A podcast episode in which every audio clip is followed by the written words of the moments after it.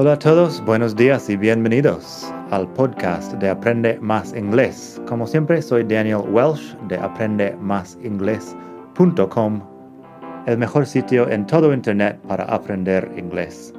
Este podcast te ayudará a hablar inglés como un nativo. Vamos allá. Hola a todos, buenos días y bienvenidos otra vez aquí al podcast de Aprende Más Inglés, el mejor podcast de todo el mundo mundial para aprender inglés. Primero, mis disculpas, este capítulo llega un par de horas tarde. Si estás escuchando dentro de dos semanas, no te importa, pero intento sacar estos capítulos cada lunes a las 8 de la mañana hora peninsular española Hoy llego un poco tarde porque estuve de viaje en Roma y llegué anoche muy tarde. Así que este capítulo llega a las 10 y algo. Bueno, la vida sigue. Tenemos hoy la diferencia entre who y how en inglés. Who de quién y how de cómo. La cuestión es que la pronunciación del inglés es un poco complicada. Y las palabras who y how tienen tres letras cada uno, son las mismas letras. El orden de las letras es diferente, pero el significado no podría ser más diferente. Así que es muy importante pronunciar bien who y how porque si haces una pregunta sobre una persona con how o una pregunta sobre la manera de hacer algo con who vas a confundir a muchas personas. Así que, para leer los ejemplos, hoy pásate por aprendemasingles.com barra 261. aprendemasingles.com barra 261 porque estamos en el capítulo 261 del podcast. Primero, la fonética. Who, de quién, who, W, H, O, who. Se pronuncia así, who. La H se aspira, la W no suena y la U es larga. Who, bueno, la U, la O suena como si fuera una U larga. Who, ¿de quién? Who are you? Who is that? Etc. Así, la palabra who rima con otras palabras como new, de nuevo, también new de conocer en pasado. New. Shoe de zapato. Grew. El pasado de grow. De crecer. Few de pocas o pocos. Blue de azul. Fíjate que new, shoe, grew, few, blue hay varias formas de escribir este sonido de U. El inglés es un poco complicado así. Pero, así. Who, new, shoe, grew, few, blue. Two, si quieres, el número dos, two. O la palabra too de TW, de, de demasiado de algo. Too big, too small, etc. Entonces eso es who. ¿Qué pasa con how? Pues eso, how, H-O-W, how. Así, la H es igual en esta palabra, how, aspirada. La W al final crea el diptongo au. Así que how rima con palabras como now, cow, plow. Plow es arado, uh, un implemento para la agricultura. También plow podría ser quita nieves, snow plow, concretamente. Fíjate, en todo caso, que how termina con OW, pero no hace rima con otras palabras con OW. Algunas sí, otras no. por ejemplo, la palabra de know, de saber o conocer, también termina con OW, pero la pronunciación es diferente. No. También show, grow, show de mostrar o enseñar, grow de crecer, blow, que tenemos un artículo en la otra web y creo que un capítulo del podcast. Blow significa muchas cosas. Vamos a poner aquí que es soplar, pero bueno, um, es una larga historia. En fin, todo lo que tienes que aprender de eso es que who de quién es who y how de cómo es how. La pronunciación no es tan obvia. Aquí, a continuación, vamos a escuchar unos ejemplos de frases que cada palabra de estas tiene varios usos. Así que primero, who, who se usa para preguntar por una persona o unas personas, que son el sujeto de la frase. Eso se complica un poco con el tema de who y whom, Voy a hacer otro capítulo sobre who y whom, pero tengo que admitir que no utilizo casi nunca la palabra de whom, whom que termina en M. es correcto hacerlo, pero a mí me suena como demasiado correcto, formal. Mi teoría es que no es el siglo XVIII y hablamos el inglés moderno pero supongo que los británicos, ah, mi mujer que es de la India y habla un inglés un poco más ah, estilo británico que yo, ella sí que utiliza whom. Supongo que los británicos por lo general podrían usar un poco más el whom. Los americanos no suelen usar mucho el whom. Pero vamos a ver unas preguntas, escuchar unas preguntas con Who? Who made the cookies? They're great. ¿Quién hizo las galletas? Son fenomenales. Who made the cookies? They're great. En el capítulo anterior a este es, uh, describí, expliqué la diferencia entre preguntas objeto y preguntas sujeto. Así que este ejemplo, Who made the cookies? es una pregunta sobre el sujeto de la frase. Who made the cookies? They're great. Luego tenemos Who did you talk to at the party? Supongo que este ejemplo debería ser con whom. To whom did you talk at the party? Pero como ya expliqué, no utilizo mucho el whom o casi nunca utilizo el whom. Así que Who did you talk to at the party? Eso sí que sería una pregunta sobre el complemento, el objeto de la frase, porque la respuesta sería I talked to Pedro and Pablo and Paco and Pepe. Pero en inglés americano moderno, who did you talk to at the party es más que aceptable. En fin, estamos preguntando por una persona o unas personas Who did you talk to at the party? No sé si hablaste con una persona o más, supongo que más de una, porque es una fiesta. En todo caso, el who no cambia. Otro ejemplo, este sí que es en plural. Who are those people over there? Aquí tengo those people y el are que indica plural. Who are those people over there? ¿Quiénes son aquellas personas por ahí? Who are those people over there? Así que eso, la cuestión de who y whom voy a explicar en otro capítulo, pero no es tan importante en el inglés moderno. Antes de seguir, debería mencionar en todo caso que who también se usa para introducir una cláusula relativa.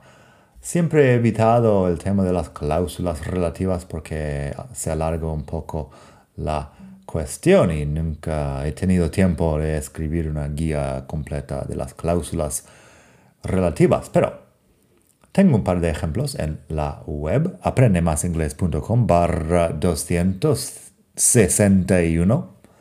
Mr. Jones, who I had met a couple of times before, was giving a speech at the conference.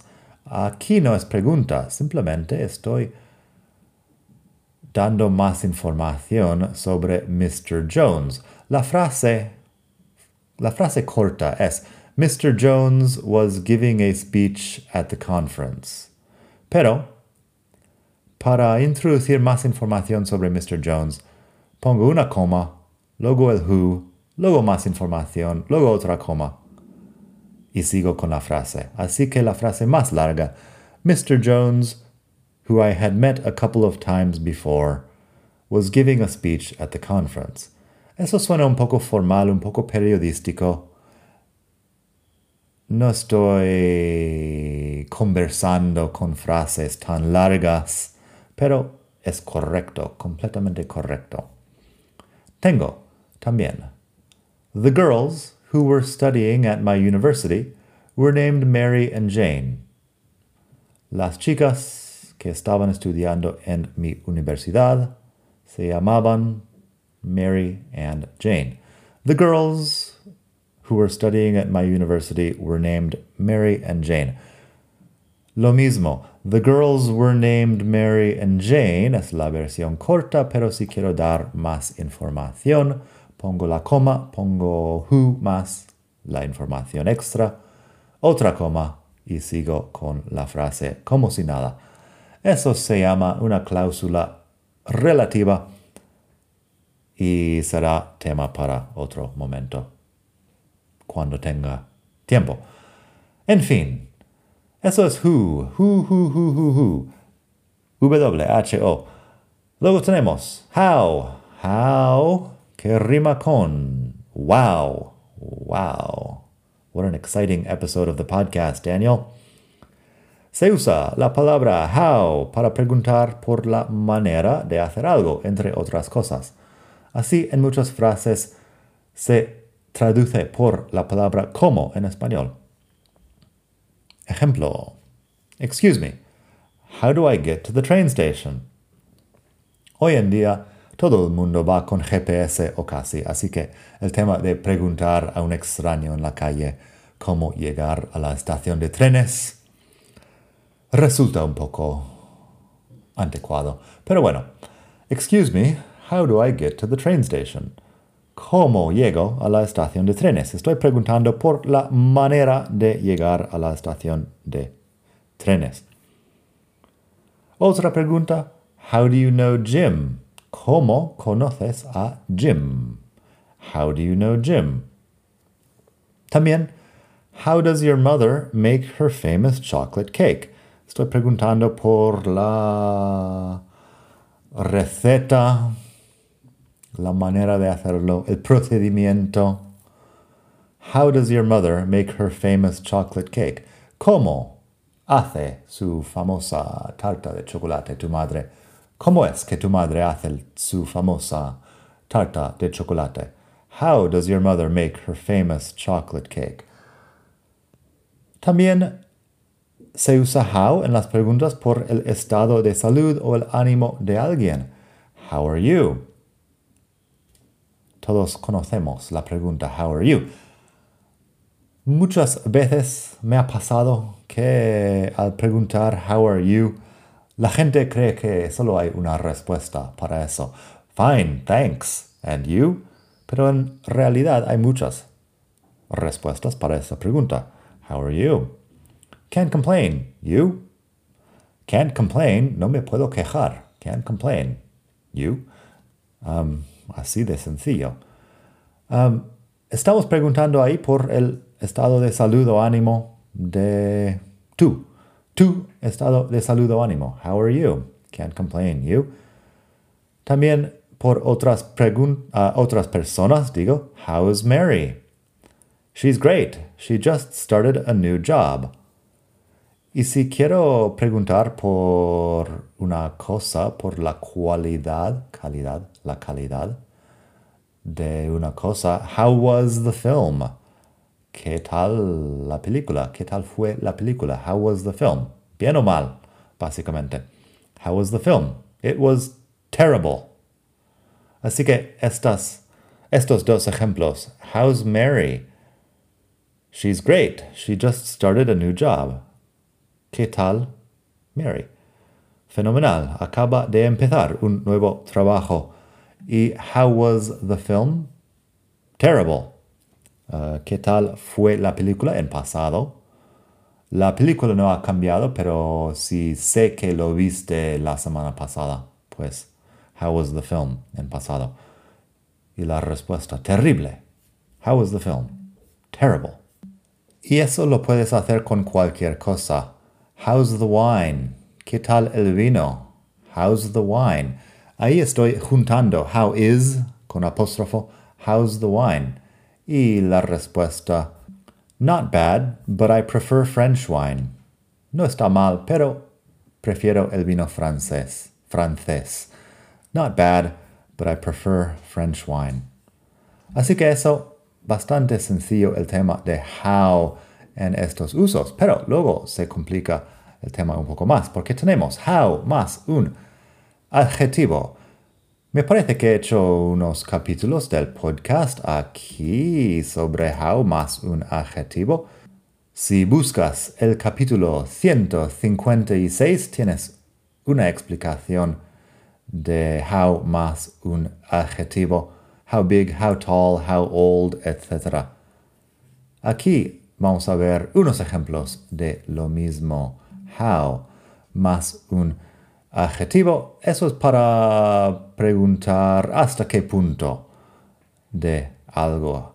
Si digo, por ejemplo, How heavy is your bag? ¿Cuánto pesa? O ¿hasta qué punto es pesado?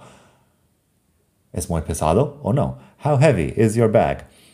Es un poco difícil traducir eso de forma elegante al inglés, pero how heavy is your bag? ¿Cuánto pesa tu maleta? Se usa para preguntar por el grado de algo, mejor dicho, según mi diccionario así, el grado de algo.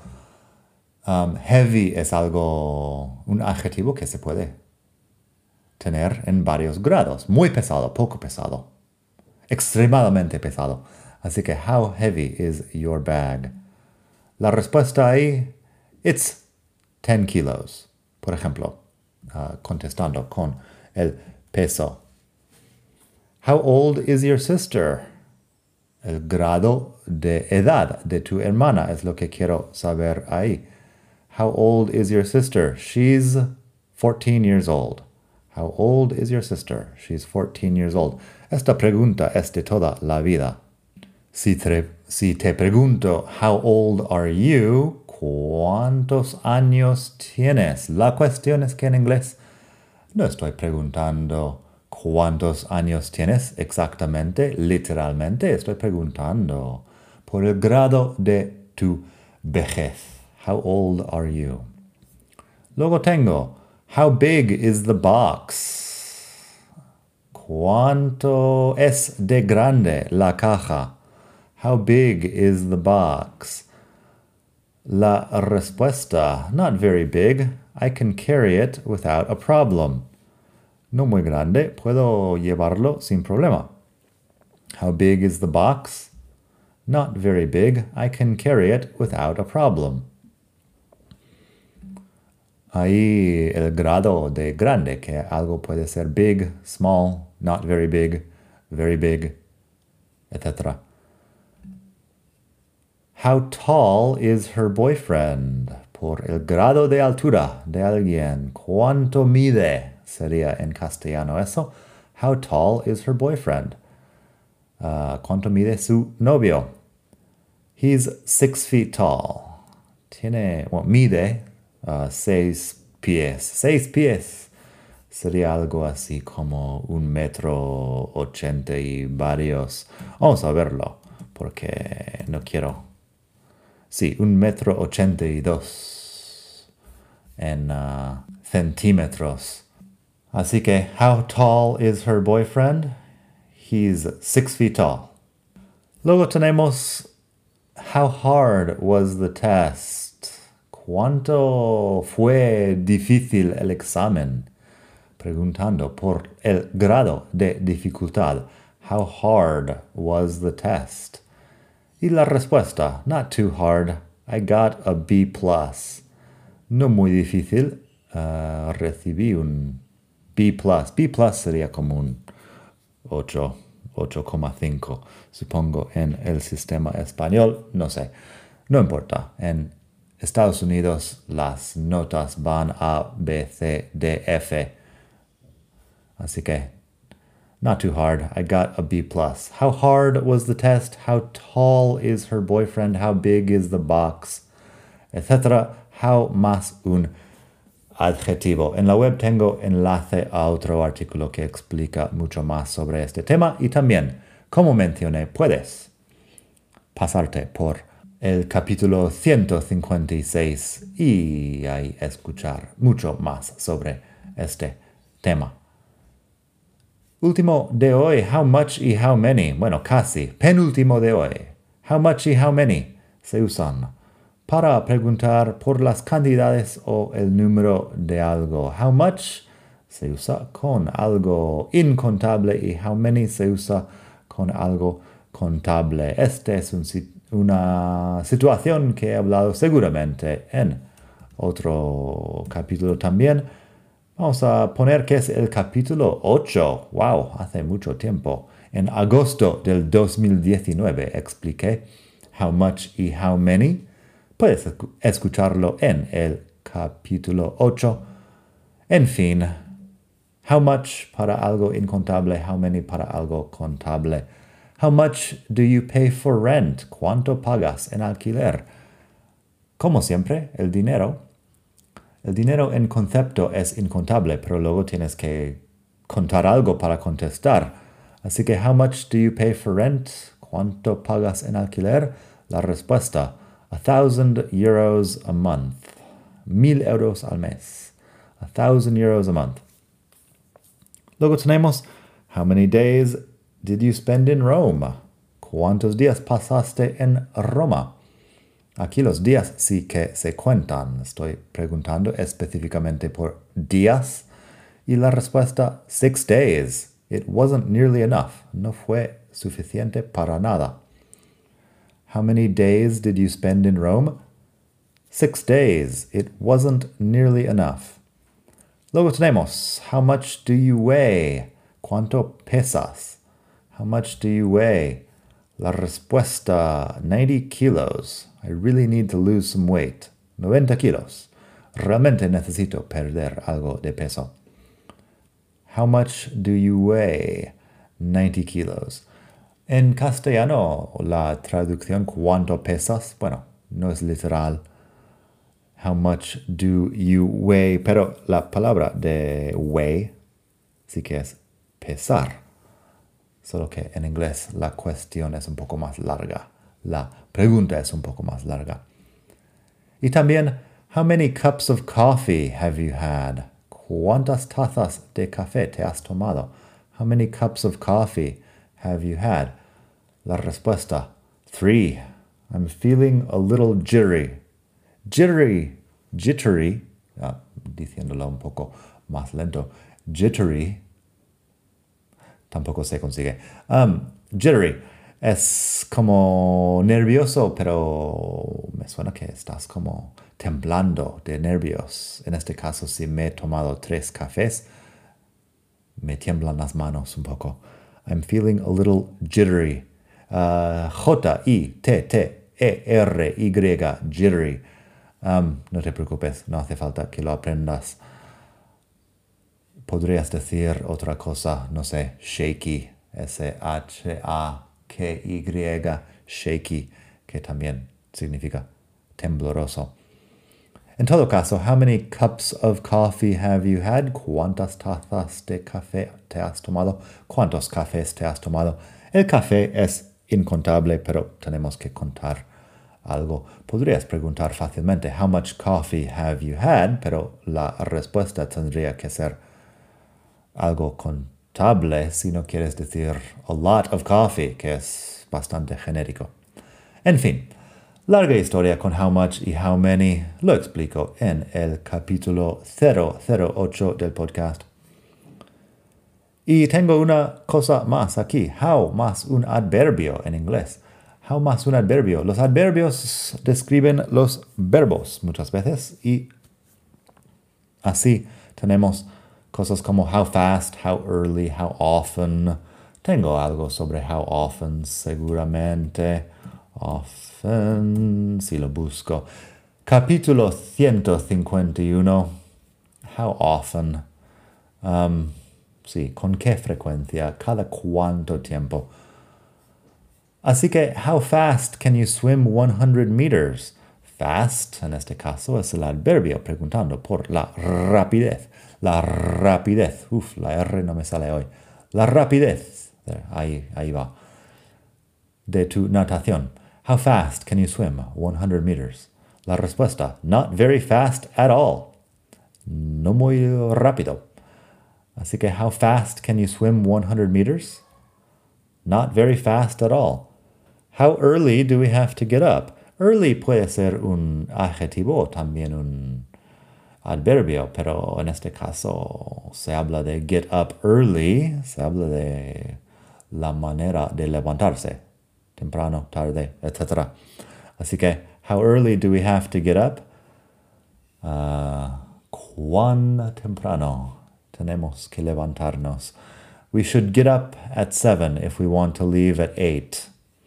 Deberíamos levantarnos a las 7 si queremos salir a las 8.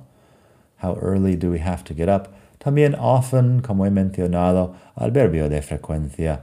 How often do you work out? ¿Con qué frecuencia entrenas o vas al gimnasio o haces deporte? How often do you work out? La respuesta, I work out three times a week. Entreno tres veces por semana.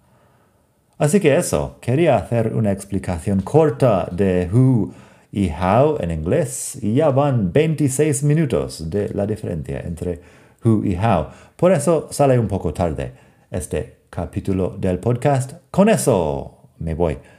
Voy a vestirme, irme al gimnasio y work out un poco, que llevo una semana en Italia comiendo pasta. Y sí, sería mejor entrenar un poco para ser un mejor profesor de inglés online esta semana. En fin, espero que te haya gustado este capítulo. Espero que pases un muy buen día, estés donde estés, en el mundo y desde la hermosa ciudad de Barcelona, como siempre. Hasta la próxima. Bye.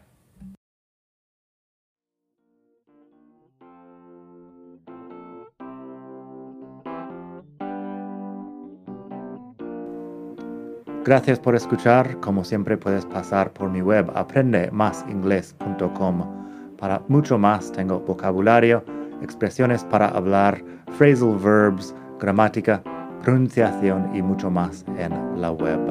Nada más por hoy. Espero que pases un muy buen día. Hasta la próxima.